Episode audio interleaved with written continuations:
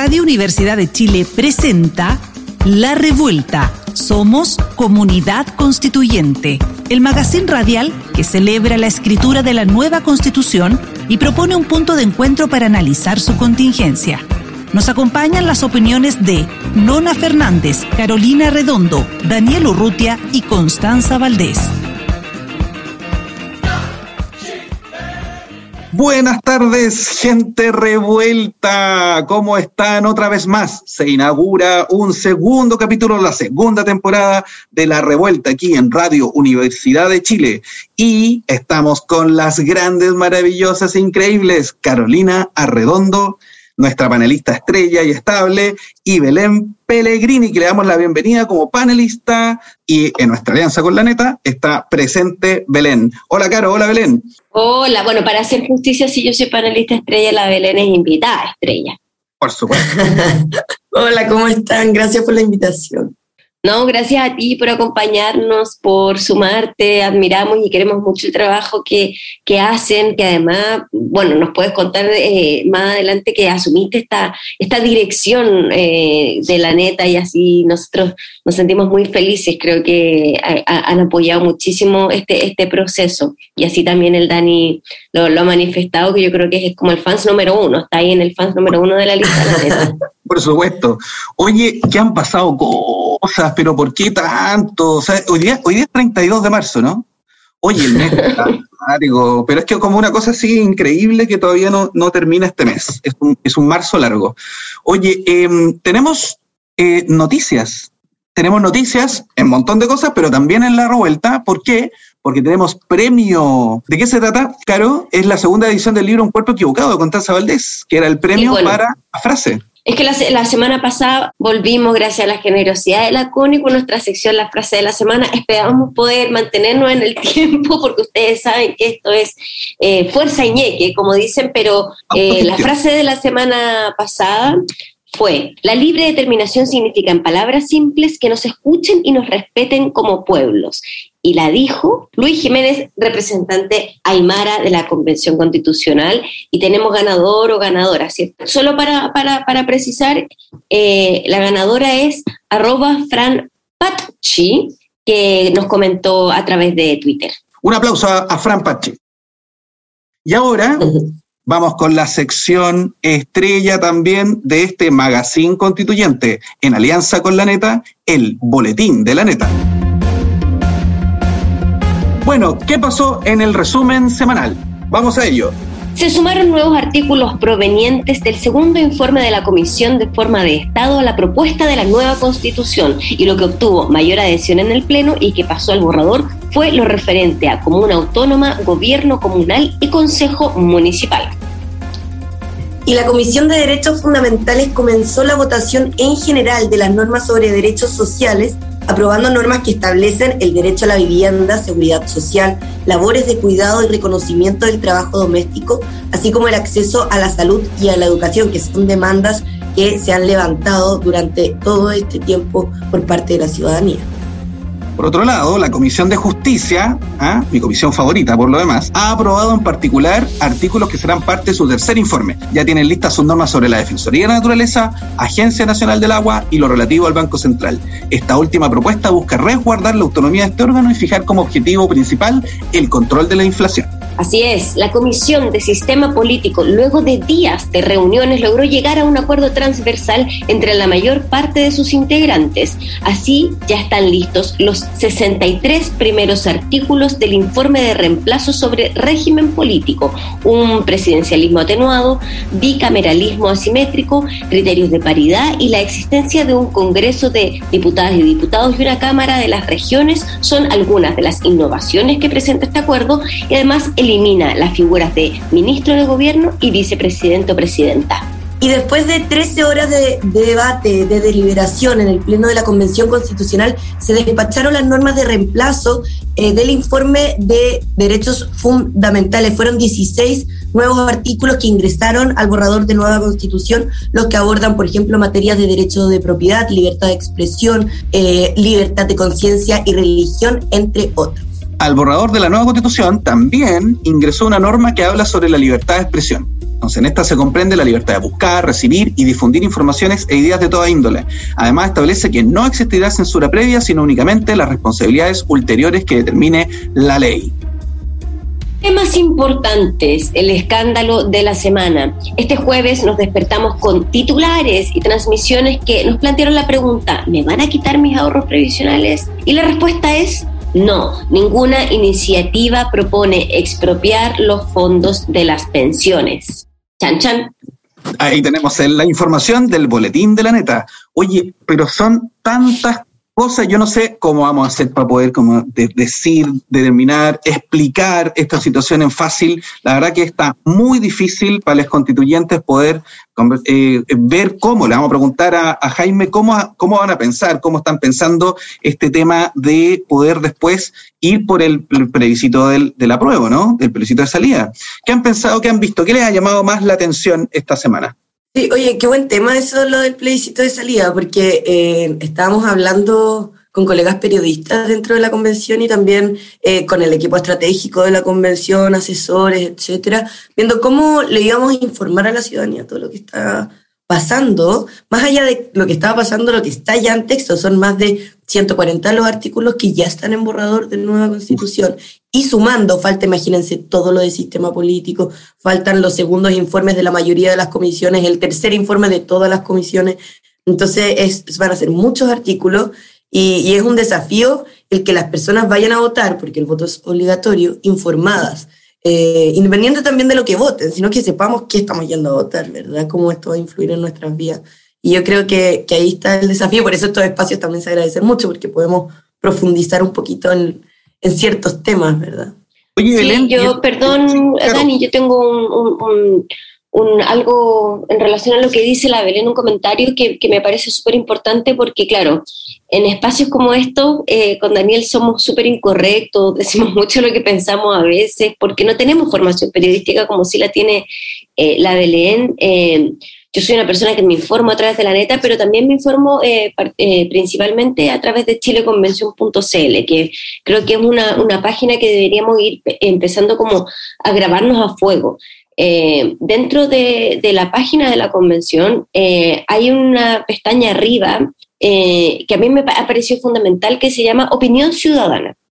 Y cuando yo voy a Opinión Ciudadana, puedo leer los artículos que ya están aprobados para este borrador y que están desglosados además por cada una de las comisiones. Entonces se hace muy eh, amable, muy agradable poder leer de corrido cuáles son esos artículos. Ahora también, eh, ya esto es punto aparte, es mi incorrección. Ahí la comisión de armonización va a tener harta pega porque efectivamente hay cosas que se reiteran, eh, probablemente hay duplicidad en ciertos artículos porque se trabajaron en comisiones distintas y eso, pero también creo que va a ser un desafío para la neta, Belén, informar en, como lo han hecho hasta ahora, que ha sido súper Em, parcial, han sido súper eh, entrega de información, tienen un boletín, pasó esto, esta persona votó esto otro, esto es lo que se votó, esto es lo que se discutió y, y, entrega la información así pura y dura. ¿Cómo, cómo también tú sientes ese desafío? Yo veo una pregunta que me hago, ese desafío de poder seguir informando sin tomar eh, partido porque lo que, lo que va a venir es súper concreto. ¿voy a aprobar o voy a rechazar? Sí, no, yo creo que esa eh, es como un desafío de las comunicaciones en general. Y bueno, nosotras antes de... Somos periodistas, las periodistas tenemos, claramente tenemos nuestra opinión. Yo no creo que exista una neutralidad o una objetividad absoluta dentro del periodismo. Y, yo creo que hay que ser más crítico y al mismo tiempo más transparente con eso. Mostrar cómo, quién es y cuáles son tus límites también. Em, porque somos personas, finalmente. Pero lo que nosotros hacemos, claro, siempre sabiendo eso y teniéndolo muy consciente, somos tres periodistas ahora, éramos dos, yo y Bianca, ahora se nos sumó la Cata, que fue estudiante en práctica, así que ya se maneja el derecho del revés acá. Buenísimo. Y sí, bacán. Un saludo a ellas también. Y em, bueno, eh, lo que nosotros hacemos es que hay temas, por ejemplo, los temas, a ver, Open Heart. El tema del aborto a mí me, me toca igual, como siento que es un tema que y yo quiero de verdad que esté consagrado. Em, entonces, la Cata Ponte o, la Bianca eh, tienen esa más parcialidad sobre el tema, entonces prefiero que ellas toquen ese tema dentro del medio, porque ese es mi límite en el fondo. Y, está bien, yo creo que reconocerlos y hacerlos, eh, como expresarlos de esa manera. Es un desafío, sí, pero al mismo tiempo, como ya hay cosas en el borrador de la nueva constitución, es fácil poder ir a, no sé, vamos a hablar de justicia, le preguntamos a Daniel, Daniel, ¿cómo es el mm. sistema actual de justicia? Y entonces le podemos ir contándole a la gente y así. Una persona muy parcial. no, pero cuando se trata de cosas con patas.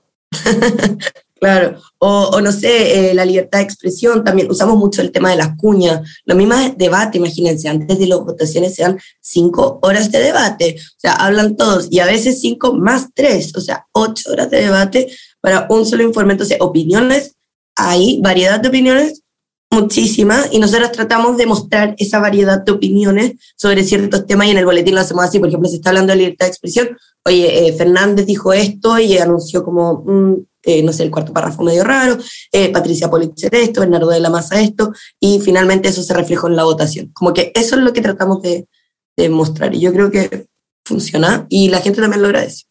Mm, oye, yo tengo ¿sabes que una reflexión a partir de lo que ustedes dicen y me complica mucho el tema de las eh, del uso de big data, del uso de cadenas, o sea, como de bases de datos directas que llegan a los teléfonos y que en el fondo mandan mandan la la foto de, eh, por ejemplo, de la portada de la última noticia, porque, perdón, pero ¿hasta cuándo un medio nacional eh, miente? O sea, ¿cómo es posible? O sea, ya les aguantamos, le hemos aguantado demasiado a la última noticia. O sea, perdón, pero la dictadura lo que hicieron es justamente complicidad con los crímenes de la dictadura, al esconderlos, ¿no? Y resulta que están ahí, como que no pasa nada, absolutamente nada. Y ahora mienten descaradamente en un titular. Claro, la última, ¿por qué no lo ponen en el Mercurio en primera plana? ¿Ah? Lo ponen en la última noticia. ¿Quiénes leen las últimas noticias? O sea, mi abuelito leía las últimas noticias. Es un diario mucho más popular. Por supuesto, mi abuelito que, que, era trabajador, etcétera, leía las últimas noticias siempre. Ya, pero mira, cruzando, Dani, lo que a ti te indigna con normas que se aprobaron de, de la derecho a propiedad, libertad de expresión, eh, libertad de conciencia, ¿cómo, ¿cómo eso se cruza y cuáles son los límites? Porque yo eh, creo que el problema con el Big Data, del cual soy profundamente ignorante, eh, tiene que ver con la utilización eh, y ahí yo nuevamente agradezco muchísimo que la Belén está aquí para que nos pueda decir cómo, por ejemplo, esto que está diciendo Daniel, este titular que luego se utiliza a través de, otras vías, también se cruza con lo que se está aprobando en la convención, como por ejemplo la libertad de expresión. Sí, la libertad de expresión que ayer se aprobó, que bueno, fue ampliamente celebrada, de hecho se aprobó como con 126 votos un párrafo y el otro con 144, o sea, muy por sobre los 103 votos que se necesitan. Eh, habla más de que todas las personas naturales, eh, jurídicas, tienen este derecho a expresarse, a, a, expresar su opinión en cualquier forma y en cualquier medio, y esta comprende como esa libertad de buscar y recibir y difundir también informaciones de toda índole. Y el segundo párrafo que habla de, de más o menos que no va a existir una censura previa. Eh, y eso es muy importante establecerlo en cuanto a la libertad de expresión, como que las responsabilidades eh, ulteriores que determine la ley eh, van a ser como las que marcan esa pauta, pero no antes. Y, y, lo que dice Dani, yo creo que viene más del periodismo ético, porque ya no está Ayer me llamó la atención, yo subí un tweet como explicando en la mañana porque me dio mucha rabia, también comparto esa rabia de que un medio en el fondo titule eh, con una cuña. Y una cuña que además, sacada de contexto según el mismo convencional que la dijo, o sea, él respondió a una pregunta eh, que era como a futuro y respondió eso a futuro y lo ponen como si fuera algo presente. Entonces también hay una manipulación ahí de, del uso. A mí me llamó la atención incluso que no hayan bajado la portada, porque normalmente, y lo han hecho antes, es bajar portada. Pero mm.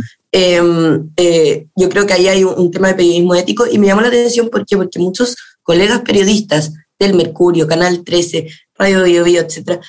Normalmente estos medios más tradicionales que tienen una línea más similar como a lo que va apuntando el Mercurio, compartieron lo que yo estaba contando. ¿Y por qué pasa esto? Porque estamos todo el día en la convención y sabemos perfecto lo que está pasando adentro. Y sabemos que lo que dijo el convencional Fontaine, cómo lo dijo, yo creo que es legítimo, ahora vinculándolo con la norma, que exprese su temor. Es decir, que diga, ¿saben qué temo por eh, las AFP, qué sé yo? Porque bueno, será su opinión, ¿verdad?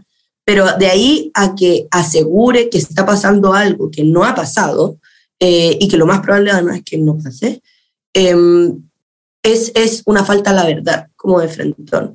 Eh, y eso ya coarta como esta libertad de expresión, ¿verdad? Y yo creo que choca con las otras libertades que tenemos como ciudadanos, el acceso a la información, por ejemplo. Bueno, por ahí va, desde ahí va como la, esto, todo lo que, la, propuesta para establecer como mayor, eh, mayor como cuidado o vigilancia, que claro, que también es, es complicado, ¿no? Es complicado establecer una censura previa, eso no, no lo queremos nadie. Pero por otro lado uno ve que no hay, no hay consecuencia. Entonces, yo, hay varios muchos estudios acerca de, prensa, y sobre todo en Chile, y yo recuerdo hace unos años atrás que decía, uno abría, no sé si la cuarta o la última noticia, me parece que la última noticia otra vez, y uno abría el periódico y decía un titular grande al medio, decía, eh, eh, la, Chile tiene la, tasa de homicidios más grande de Latinoamérica. Pero lo estoy hablando en serio, y es claramente mentira. Entonces, la, la pregunta es, ¿por qué hay una editorial que empieza a dar eh, mentiras, pero no en el Mercurio, en la última noticia, que es, el, es un diario de circulación más popular, ¿no? Porque hay una línea editorial que está mintiendo.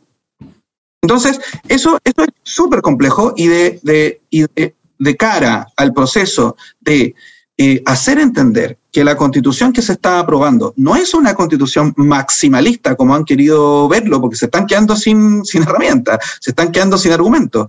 Cuando dice, oye, la propiedad, la propiedad está establecida, nadie le va a quitar nada a nadie, esto no, no está lejos el pleno de la constituyente de llegar a, una expropies esto, expropies esto otro, como las bromas que hacían o los videos que andan, que andan de repente circulando de bromas de expropiación. Eso nadie lo está proponiendo. Pero está el fantasma, ¿no? Que es el fantasma del terror que lo han hecho los sectores reaccionarios de este país durante años. Lo bueno es que no, no les ha funcionado en general. ¿no? Y Las redes sociales ahora tienen un alcance muy grande. sí, pues esperemos que esto esta vez tampoco, pero está, está, va a estar complicado. Sí. Oye, perdón, yo tengo una duda, es que yo me, me, me, encanta que esté aquí la Belén, pero tengo otra duda que tiene que ver con ¿Qué, forma, qué, qué, mecanismo? Porque yo sé que acaba de decir, y por eso lo pensé, que las redes sociales tienen un poder muy grande. Eh, eh, Dani hablaba recién del Big Data y, las redes sociales son parte de, eso. Eh, creo que también está a veces eh, estrategia política de, demostrar a ciertos candidatos que son profundamente conservadores y conservadoras bailando en TikTok. Saben que va generando cierto, cierto movimiento, incluso, por ejemplo, yo es una red social TikTok que no tengo y me pierdo de parte importante de esa estrategia, no del contenido propiamente tal, sino que de esa estrategia, no alcanzo a leerla ni siquiera a mirarla, pero claro, de repente cuando se empieza a replicar a otras redes uno dice, ah, esto está pasando, pero también me pregunto y me cuestiono cómo enfrentar eh, o, cómo contribuir de mejor manera o cuál sería la estrategia comunicacional eh, para acompañar eh, este proceso de la convención, porque la neta es una, y se inauguró, recuerdo, en este 2022 con esta nueva mesa eh, a las 11.30 como un, punto de prensa con la presidenta y el vicepresidente. Eh, pero no todas las personas ven televisión en ese horario. Eh, probablemente si hubiese un canal permanente, como lo hay un canal de la Cámara, tampoco las personas lo estarían viendo de manera constante porque son temas demasiado específicos que quienes estamos interesados son, vamos y accedemos a esos contenidos. Eh, cuando yo hablo de www.chileconvención.cl es porque yo voy y lo busco, pero entonces ahí me pregunto cuál sería este, este acompañamiento, si es que a lo mejor lo has pensado, no para la prueba y rechazo como para el plebiscito de salida, sino que para este momento. ¿Qué pensáis, Belén? Sí, es muy buena pregunta porque lo hemos estado hablando con distintas organizaciones, incluso con la convención. La convención ahora tiene una, una encargado, un, equipo de estratégica comunicacional, que yo creo que era lo fundamental ahora, y nosotras hemos mantenido ese contacto, ¿por qué? Porque nos interesa justamente lo que tú estás diciendo, que la gente se informe, que la gente pueda eh, tomar una decisión al respecto sin que nadie le tenga que decir qué hacer. Eh, esa es nuestra meta. Sea positiva, sea negativa, como que sean autónomos en el fondo y, que decidan. por sí solo. Entonces, ¿qué vamos a hacer? Es una comunicación estratégica en el sentido de edades. Yo creo que acá todo se involucra. Edades, tipos de redes sociales. Si algo hemos aprendido nosotros acá es que hay un público para Instagram, un público para Facebook, un público para Twitter y la misma información se tiene que explicar de maneras distintas para esos públicos, porque lo entienden y lo agarran de maneras distintas, con canciones incluso distintas, con letras distintas, con tiempos distintos. Eh, y es importante tener eso en consideración, es importante eh, saber que si bien los niños no van a votar, los niños tienen que estar informados. Como hay organizaciones que van a los colegios, que los niños son los que les cuentan a los papás en la mesa. Eh, y eso es sumamente importante. Otra cosa, me lo dijo el comunicador estratégico, no sé si ustedes saben, pero todos los jueves, esto lo sé yo porque soy amiga de la señora ya a esta altura, pero todos los jueves van una señora a repartir papelitos de la convención afuera y con poleras yo te apoyo convención. Son una señora eh, de edad increíbles, máximas, y han estado ampliando su grupo porque le hemos dado como un poco de difusión contando estas historias que, que ellas van todos los jueves, sí, son increíbles. Ayer bailábamos Tommy Rey con la señora Lo Y, y ellas, ellas me dijeron que las escuchan mucho porque son personas de edad. Entonces parece que son las personas de edad las que tienen que estar repartiendo papeles, contando la historia porque generan confianza. Hay muchas formas de comunicar y hacer que la gente escuche y también acercarle la información, ¿verdad? Hay temas que son específicos para el norte, temas que son específicos para el sur y esos temas se tienen que recalcar con los medios locales de esos espacios. Además, de lo general. Entonces hay que ser como muy estratégico eh, porque es un tema complejo. Va a ser una Biblia de constitución, seguramente, se imagina. Sí, pues, por supuesto. Oye, ¿cómo se nos va el tiempo en la radio y además con cosas tan interesantes? Y tenemos que seguir avanzando. Pasamos a nuestra sección, ya es un clásico, el silabario constituyente. El silabario constituyente. Y el concepto de esta semana es Secretaría de Participación Popular. La Secretaría de Participación Popular es la encargada de la ejecución de los procedimientos, mecanismos y metodologías de participación y del programa de educación popular constituyente. La configuran personas con capacidad técnica en materias constitucionales, metodologías de participación ciudadana, análisis lingüístico, conocimientos interculturales, análisis de datos cuantitativos y cualitativos, tecnologías de la información y otras pertinentes para la satisfacción de sus cometidos. Ha organizado el proceso de participación popular en la Convención Constitucional en tres dimensiones de acción, las cuales serán gestionadas en forma paralela durante todo el proceso, información y comunicación, educación popular constituyente y participación popular o sea, es crucial la Secretaría de Participación Popular. También está la Secretaría, eh, recordemos, digamos, de Participación Indígena, que, que tuvo ahí unos, unos problemillas, digamos, de, en, en, la cantidad de personas. Pero em, esto es, es crucial porque es la manera también en que ha ido dándose a conocer. Eh, los, contenidos y también que la gente pueda hacer llegar sus comentarios, sus propuestas. Y yo creo que hasta el momento, por ejemplo, en las, en las iniciativas populares de norma, es lo que ha dado cuenta de que eh, mucha gente pudo participar y pudo discutirse. oigan, y quedan dos días para que puedan ingresar las actas a la, a, la convención, a la página de la convención, actas sobre cabildos eh, constituyentes. Se cierran el 3 de abril yo creo que es importante ahí. Nosotros tenemos un kit eh, que hicimos con Momento Constituyente eh, y ahora nos toca participar.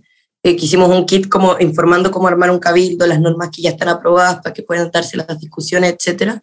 lo estrenamos ya hace unos días. pero también hacer esa invitación, que pueden hacer cabildo. Y bueno, si se pasan de la fecha, bueno, ya no lo van a poder ingresar a la convención, pero organicémoslo, organicemos esos cabildos porque son espacios de conversación vecinal también, familiar, que son buenos para poder armarse una opinión sobre lo que ya está pasando en la Convención Constitucional. Oye, y yo quiero resaltar a raíz de eso que creo que este es un proceso, la, participación o, lo, eh, este espíritu que inaugura la convención que tiene que ver con la participación eh, a, través de las iniciativas populares, los cabildos, etcétera, y creo que también quedó quedó muy bien en la norma eh, de comuna autónoma eh, que, que inauguran las asambleas, que sean vinculantes, que sean participativas, eh, y eso también nos acerca mucho más a ser ciudadanas y ciudadanos y vecinos y vecinas que estamos conectados con nuestro entorno más próximo, Eh, y, muchas veces uno ve la Junta de Vecinos como una sede que no, que siempre está cerrada, no, que tengo que ir a pedir el certificado de residencia, mm. pero podemos hacer comunidad de, de, de otra forma, de otra manera, y que eso quede consagrado en la Constitución es muy lindo. Bueno, ahora vamos a una pausa en Radio Universidad de Chile y a la vuelta un gran invitado, el profesor Máximo Jaime Baza. Ya volvemos. Sigue en la revuelta. Somos comunidad constituyente. Radio Universidad de Chile 102.5 FM.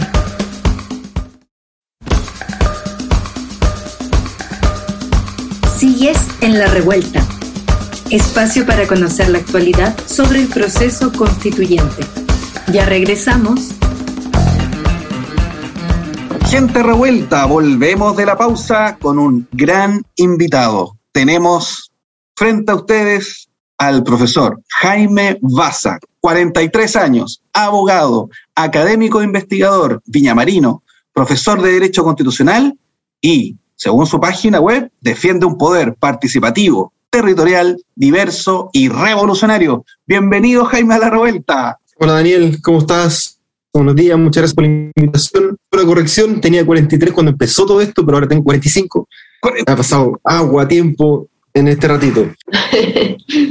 Y bueno, Jaime, una, una primera cuestión es, ¿qué significó para ti ser el primer vicepresidente de la Convención Constituyente? Inaugurar este, este espacio. Mira, fue, fue bien especial, yo fue un desafío bien, bien significativo, porque nunca había tenido un trabajo político propiamente tal, no había sido candidato a nada realmente significativo, ¿verdad?, en mi historia. Y mi trabajo había sido muy preferentemente universitario. O sea, el principal tipo de trabajo que tenía era eh, investigar, hacer clases, ¿verdad?, escribir. Eh, y nunca había tenido una, una, carga política y de gestión simultáneamente tan importante eh, y además con tanta presión política, ¿verdad? Porque finalmente eh, durante parte importante del proceso constituyente, su, su, éxito, su estabilidad, su marcha, dependió de la mesa, dependió de la presidenta Loncón eh, y de mí. Eh, y eso fue, creo yo, bien, bien difícil de, sobrellevar. Fue un desafío muy bonito, muy interesante, pero requirió un, un, esfuerzo, un trabajo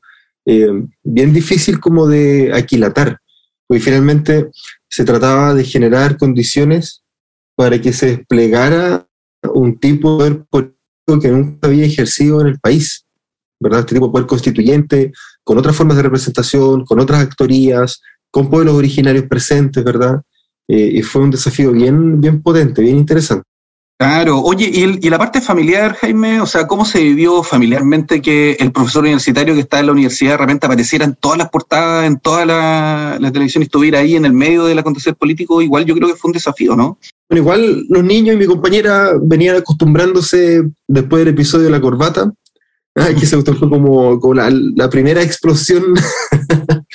Eh, y claro, después vino la, la, revuelta y, la, y el papel, entre comillas, que me tocó jugar a propósito del, de la crítica, ¿verdad?, tan, tan dura al estado de excepción de esa primera semana después del 18 y 19 de octubre. Entonces, claro, mi, mi posición en la, esfera pública de alguna manera fue como subiendo. Pero, pero claro, este nivel de exposición, eh, sobre todo con la presión política que hay detrás del tipo de trabajo que estamos haciendo, es una cuestión que, no, que la familia nunca había, había experimentado. Yo no vengo de una familia de políticos, profesionales, ni mucho menos, una familia muy común y corriente.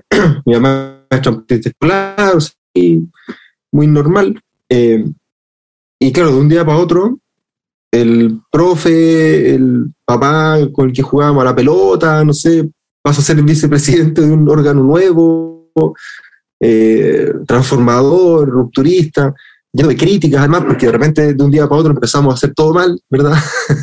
a ojos de ciertas personas estaba todo malo, todo malo. Eh, y claro, se han ido acostumbrando a poco. Hemos estado conversando mucho con, con los tres, ¿verdad? Yo tengo tres hijos, dos hijas y un hijo.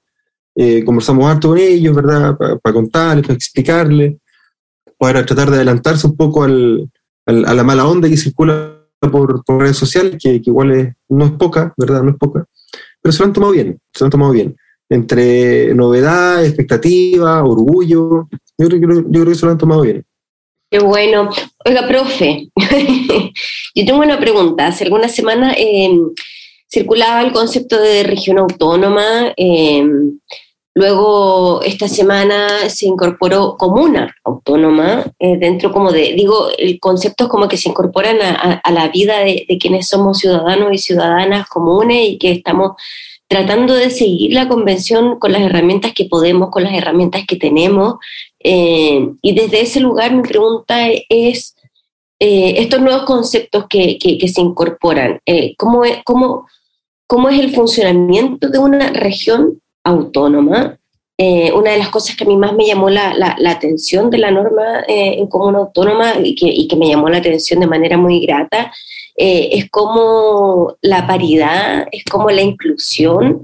Por ejemplo, en la elección del Consejo Municipal ya parece que eh, son conceptos que llegaron para quedarse. Eh, no sé cómo eso se va a traducir en el sistema electoral, no sé cómo van a construir la, la, papeleta para que cumpla con la paridad, con, la, con las distintas inclusiones que propone el Consejo, pero pero creo que son buenos problemas en el fondo los que vienen por delante, pero sí me interesa un poco que, nos pueda comentar sobre el funcionamiento de, estas nuevas eh, divisiones territoriales que tienen este apellido de autónomo. Mira, por lo pronto dos cosas. Mientras hicimos campaña, por allá por el lejano año de 2021, una, una de las demandas más sentidas era que eh, el municipio, que es como el primer espacio institucional que se relaciona con la ciudadanía, fuera progresivamente transformándose en un espacio, o sea, desde un espacio de administración de lo que hay hacia un espacio de gobierno, donde, donde esa misión de gobierno pudiera ser una expresión de la voluntad política de las comunidades que viven en ese espacio. Y eso, y eso pasa por dejar de entender la municipalidad como municipalidad y empezar a entenderla más bien como comuna, ¿verdad? Como un espacio donde se ponen nuestras cosas en común y convivimos a partir de aquello que tenemos en común. Y ese tránsito, un tránsito político creo yo súper importante, que es, uno de los, es uno de los elementos, creo yo, necesarios para la recuperación de los barrios, para la recuperación de, los cerros, en aquellas ciudades que tenemos cerros, para la recuperación de los lugares comunes, de las plazas. Eso creo yo es fundamental precisamente para que nuestra voluntad política, la, voluntad política de quienes vivimos y, de quienes tenemos cosas en común, pueda expresarse a través de una forma de organización que no administre simplemente lo que hay, que no se preocupe solamente de mantener las calles limpias, sino que sea un, espacio de voluntad, un espacio de gobierno. Y eso, claro, tiene muchas alternativas, hay muchas formas de hacer eso. Eh, y, pero una de las formas de hacerlo es precisamente hablar de autonomía, hablar de autogobierno. No tanto, o sea, no, no, no porque las comunas vayan a ser independientes, ¿verdad? No, no, no en el rollo de la fragmentación que ha puesto la derecha sobre la mesa, sino que desde la perspectiva que las personas somos titulares de derechos políticos. Y esos derechos políticos se ejercen en la cotidianidad, se ejercen en el día a día. El espacio donde más frecuentemente ejercemos derechos políticos es en los lugares en los cuales vivimos, es, en esos lugares donde tenemos o ponemos nuestras cosas en común, nuestros bienes públicos, nuestros bienes comunes. Es la comuna, no la municipalidad, la comuna.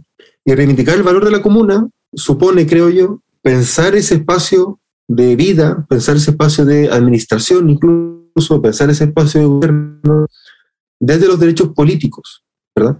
Eh, y claro, la, la, autonomía, la idea de comuna autónoma pone un poco a pie forzado esa reflexión, porque nos obliga a pensar la municipalidad como comuna y no como un espacio de mediación. Claro, es una novedad importante, no es un invento, ¿verdad? Chileno, esta cuestión existe en, otros lados, hay otras realidades eh, comunales importantes en América Latina, en Europa, qué sé yo, pero, hay un elemento ahí, ¿verdad? Que, que nos invita de alguna manera a, pensar ese espacio institucional desde lo común, desde el gobierno, desde el ejercicio de derechos políticos. Y el otro aspecto interesante de la, de la cuestión de la pregunta yo creo que es relación precisamente con la forma en la cual el proceso constituyente abre las discusiones, no pretende cerrarlas, como lo hizo la constitución de, del 80. La constitución del 80 fijó un marco eh, cerrado, estrecho, dentro del cual tenía que desarrollarse la vida en sociedad.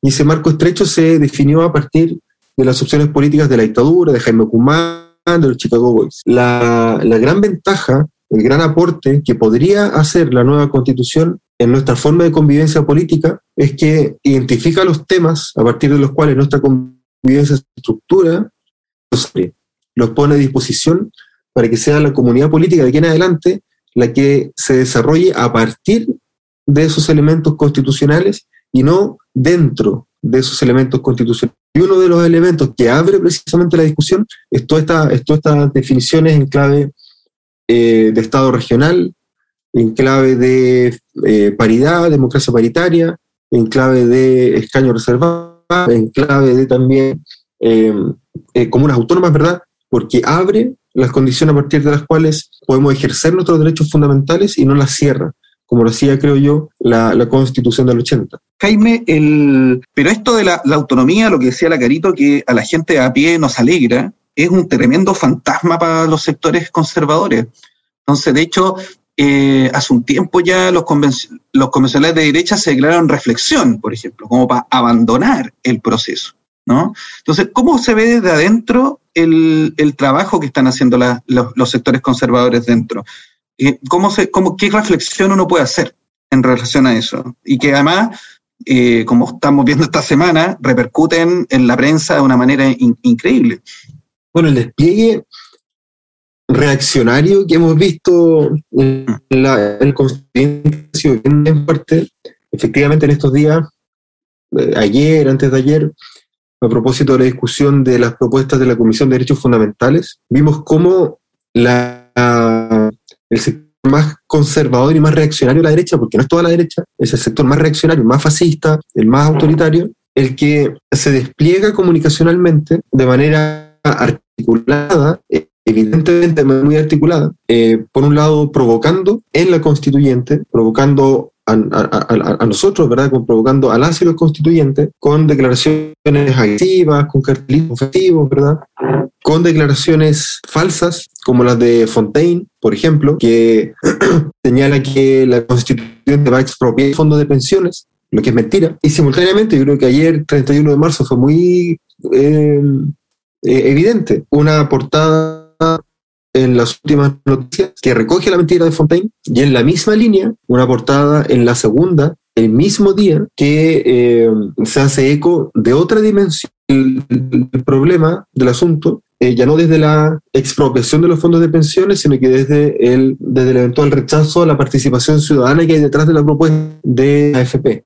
Todo eso, evidentemente, está orquestado. Esto no es casualidad, ¿verdad? No es casualidad. Y eso ha sido una cuestión muy difícil de, de sobrellevar, porque toda esta idea de que eh, la democracia y las decisiones políticas son la manifestación de una voluntad racional, dialogante, donde los procedimientos permiten llegar a la mejor decisión posible, se pone en tensión de manera muy dura, muy dramática, cuando parte importante de quienes están llamados a concurrir a esos diálogos que permiten la formación de la voluntad popular eh, incurren en estas malas prácticas, mala fe, eh, en, estos, en, estos, eh, en estas provocaciones, ¿verdad? y particularmente cuando manipulan la opinión pública a partir de argumentos que son falaces, distorsionando los estadios de opinión pública, atemorando, atemorizando a la, a la ciudadanía eh, y generando incertidumbre. Ese ha sido un, factor difícil de sobrellevar. Es probablemente lo que una de las, de las cuestiones que explica la, la, la, dura batalla comunicacional que ha tenido que llevar adelante la, constituyente, que no la hemos llevado por lo demás de la mejor manera posible eh, y que de alguna manera adelanta lo que va a ser la campaña del plebiscito. Un plebiscito muy duro, muy, muy difícil, muy peleado, pero que claramente a donde hay que salir a dar con, con todas nuestras fuerzas. Bueno, justamente en relación a, lo que menciona eh, Jaime eh, sobre el plebiscito de salida, eh, sabemos que tienen, tienen el poder y lo van a perder, pero en ese sentido, la, cómo nos autoeducamos, cómo nos informamos, más allá de, de, de una portada, un diario que, que, como bien mencionábamos, eh, tiene un titular eh, en torno a algo que no es real. Que, eh, ¿Cómo ven el, tema de los plazos? porque efectivamente también hay un trabajo de manera interna a través de las indicaciones que se presentan para, para cada artículo que pareciera ser para dar el beneficio de la duda que pareciera ser que está hecho e intencionado para que todo se retrase, eh, para que las votaciones estén siendo eh, hasta tan tarde y, para retrasar el proceso de manera intencional. Entonces, ¿cómo ven ustedes internamente el tema de los plazos? Eh, probablemente podrían quizás extenderse, pero eso no va a garantizar que un grupo que está al interior siga tratando de generar diversas formas eh, o estrategias para retrasar o torpedear el proceso. No sé cómo, cómo lo ven, cómo lo han conversado. Me imagino que en algún punto han proyectado esta situación, ¿o no? Bueno, efectivamente, estamos los plazos bien, bien justos, bien encima.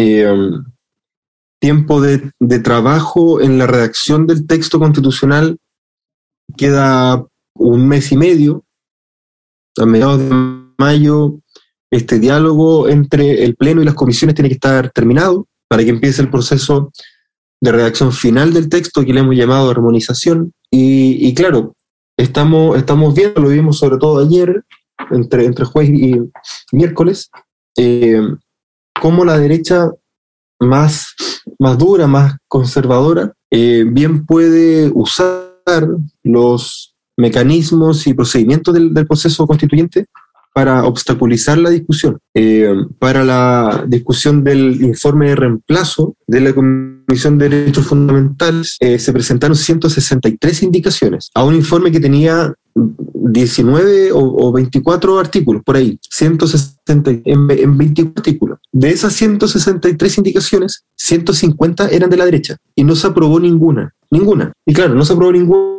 solamente porque muchas de esas son eh, réplicas de la Constitución del 80. No se, aprobó, no se aprobó ninguna, entre otras razones, porque fueron indicaciones rechazadas en la que perdieron muchas veces con dos, tres o cuatro votos a favor de 30. Entonces, cuando, cuando uno ve que un sector político eh, repone 150 indicaciones a un texto de 20 y pocos artículos, claro, el espacio para interpretar eso de buena fe se reduce muy dramáticamente y ahí uno puede decir, oiga, usted está manipulando los procesos y los procedimientos de la constituyente para retrasar la discusión. Eh, yo creo que en estos días van a ser días de, evaluación eh, para poder efectivamente tener claridad de lo que se hizo, de lo que se quiso buscar. Eh, hoy día tenemos votaciones de nuevo en la Comisión de Principios. El Pleno va a revisar la, propuesta de la Comisión de Principios que, que, que, que, llegó, ¿verdad? Sus indicaciones, etcétera. Y vamos a ver si ese comportamiento se repite o no. Porque si se repite, efectivamente nos va a poner en una situación muy compleja porque no tenemos tiempo que perder. O sea, podemos dedicar dos días a un pleno para discutir un informe de 20 artículos, eh, cuando para ese informe estaba contemplado un solo día. Si, si duplicamos el tiempo que el Pleno dedica a la revisión de los informes que vienen de las comisiones, eh, simple y llanamente no vamos a llegar al 4 de julio. Oye, eh, Jaime, efectivamente eso termina pronto el trabajo de redacción, o sea, vamos a cerrar los ojos, los vamos a abrir y, ya va a estar la comisión y va a estar el texto y, se viene justamente la campaña para la prueba, del plebiscito de salida. Y hemos visto que los sectores reaccionarios eh, están usando Big Data, el uso masivo de, datos, y eso va a continuar. Y aquí lo que tenemos son los ejemplos, y lo hemos conversado, digamos, el Brexit por un lado, el plebiscito en Colombia, que era, era como tan evidente que se tenían que, que el, el, plebiscito en Colombia, que era como tan bueno para el acuerdo de la paz que terminara, y finalmente fue, eh, se perdió por la emergencia de fake news a través de esos mecanismos. Entonces, la pregunta también es, y se la hicimos también a Gaspar la semana pasada, era, ¿Cómo se va a articular esto? O sea, ¿cuáles son los, pensamientos? ¿Cómo va, la, ¿Cómo va la campaña? Yo sé que ustedes están metidos en la redacción, pero hay que tener una pata en la salida. Entonces, ¿cómo ves tú ese proceso? Porque además termina el proceso de redacción y ustedes dejan de ser funcionarios eh, de, la convención. Y cada uno tiene que volver a su casa, ¿no? Exactamente.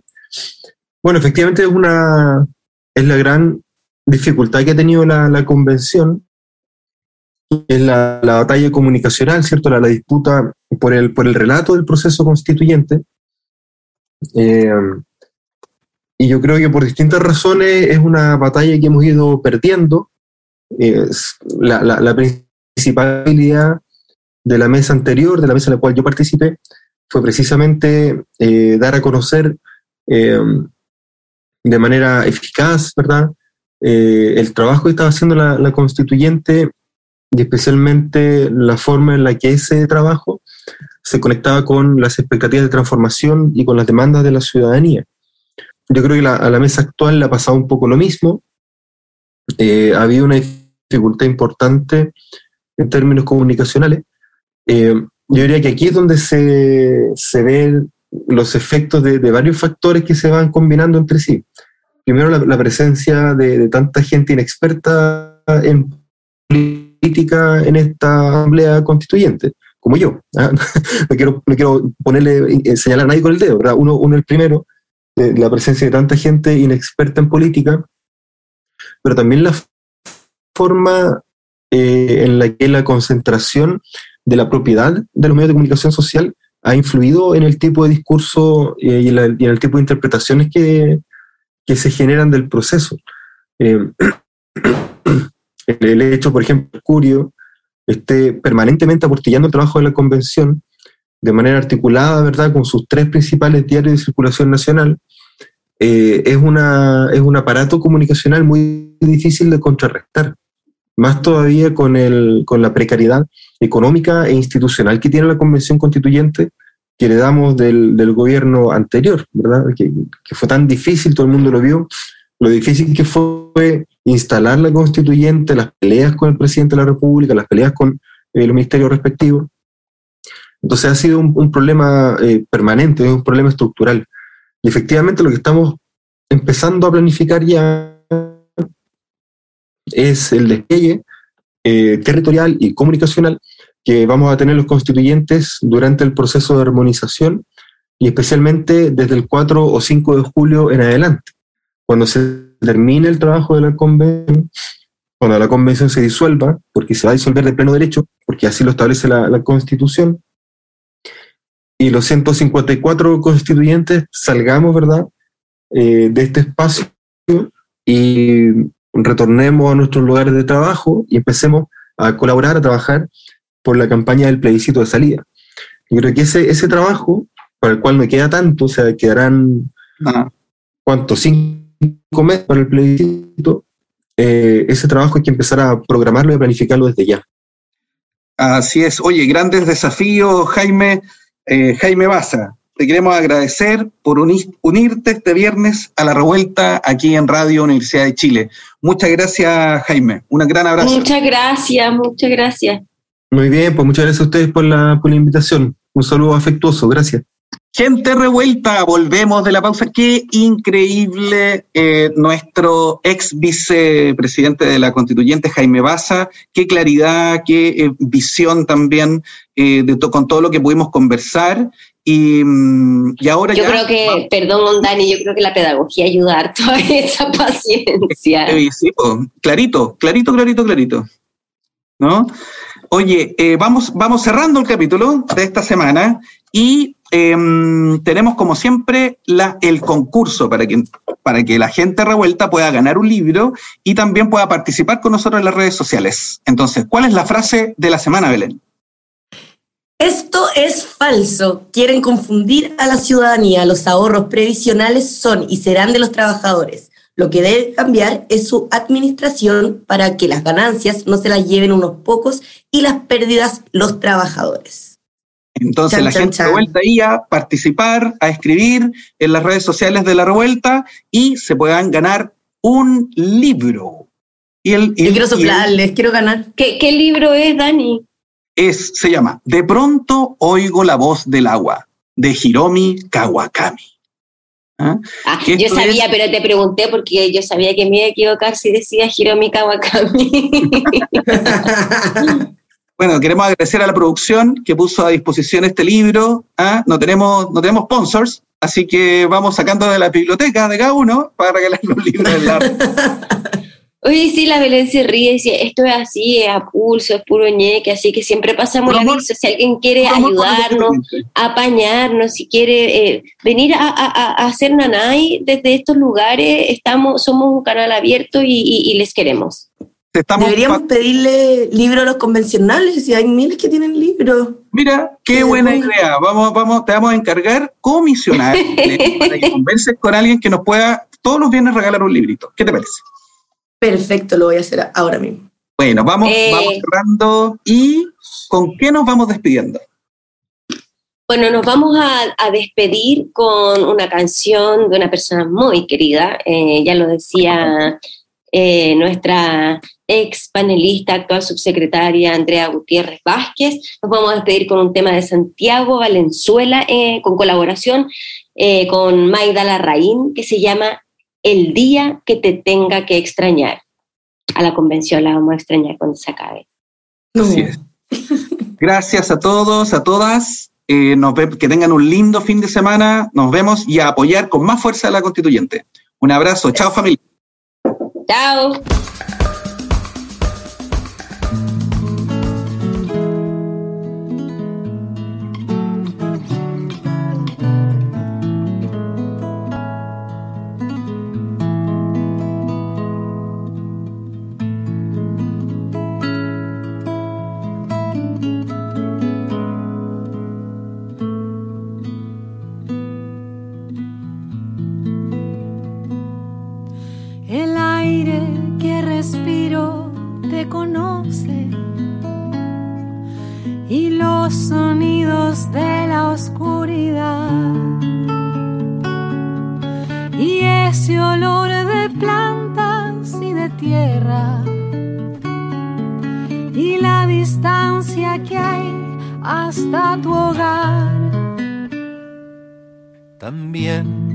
Sabe el frío y las estrellas y las luces de un puerto más allá.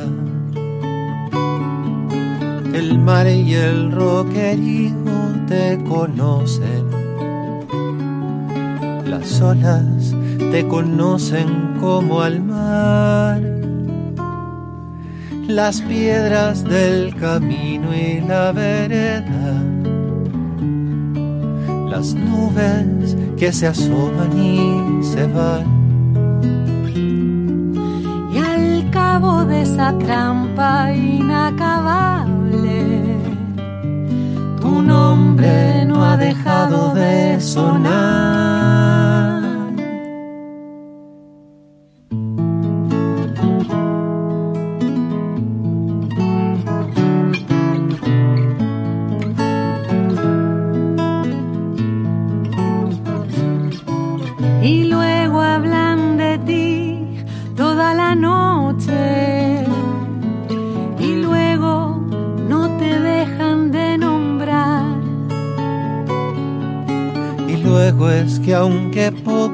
Veces hable, no puedo ni dejarte de cantar. y entremezclo frases enredadas penosamente intentando explicar y al cabo de esa trampa inacabable encuentro en lo poco que sé cuán gris y amargo habrá de ser el día que te tenga que extrañar.